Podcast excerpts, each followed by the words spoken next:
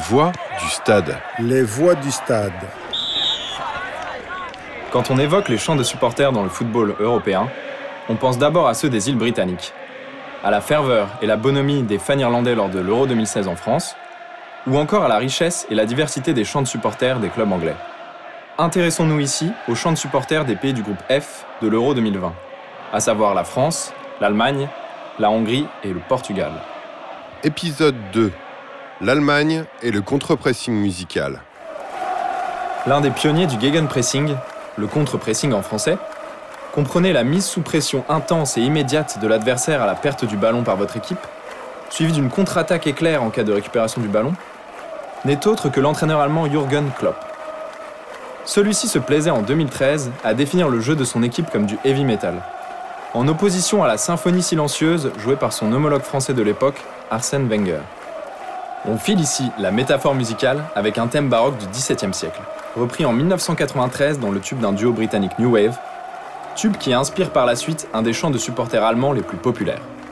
De l'autre côté, un mantra des partisans de la Nationalmannschaft qui se transforme en hit pop-rock foudroyant en 2014, année du dernier sacre de l'Allemagne en Coupe du Monde.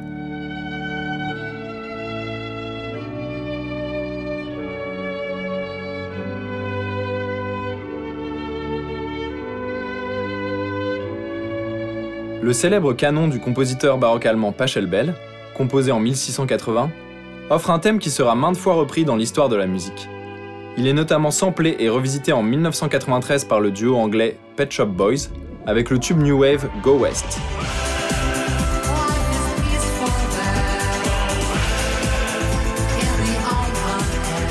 Cette version donne à son tour naissance à d'innombrables chants de supporters.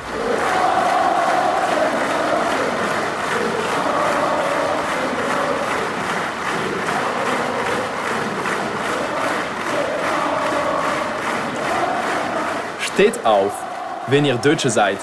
Levez-vous si vous êtes allemand, que les supporters germaniques proclament fièrement pour soutenir leur équipe nationale. Les voix du stade. Les voix du stade. Mais le chemin inverse existe également, et certains tubes pop ou rock naissent des chants des supporters allemands.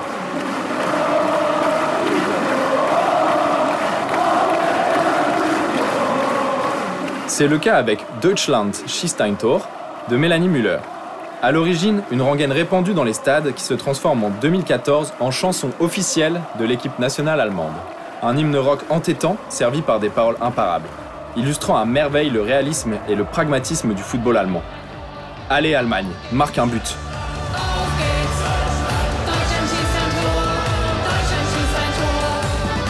Pas tout à fait le heavy metal prôné par Jürgen Klopp, mais un gegenpressing musical réussi à l'arrivée, avec une quatrième Coupe du Monde gagnée. Les voix du stade. Les voix du stade. Un podcast de la Philharmonie de Paris. Prochain épisode, la Hongrie, nostalgie du 11 d'or et fraternité romaine.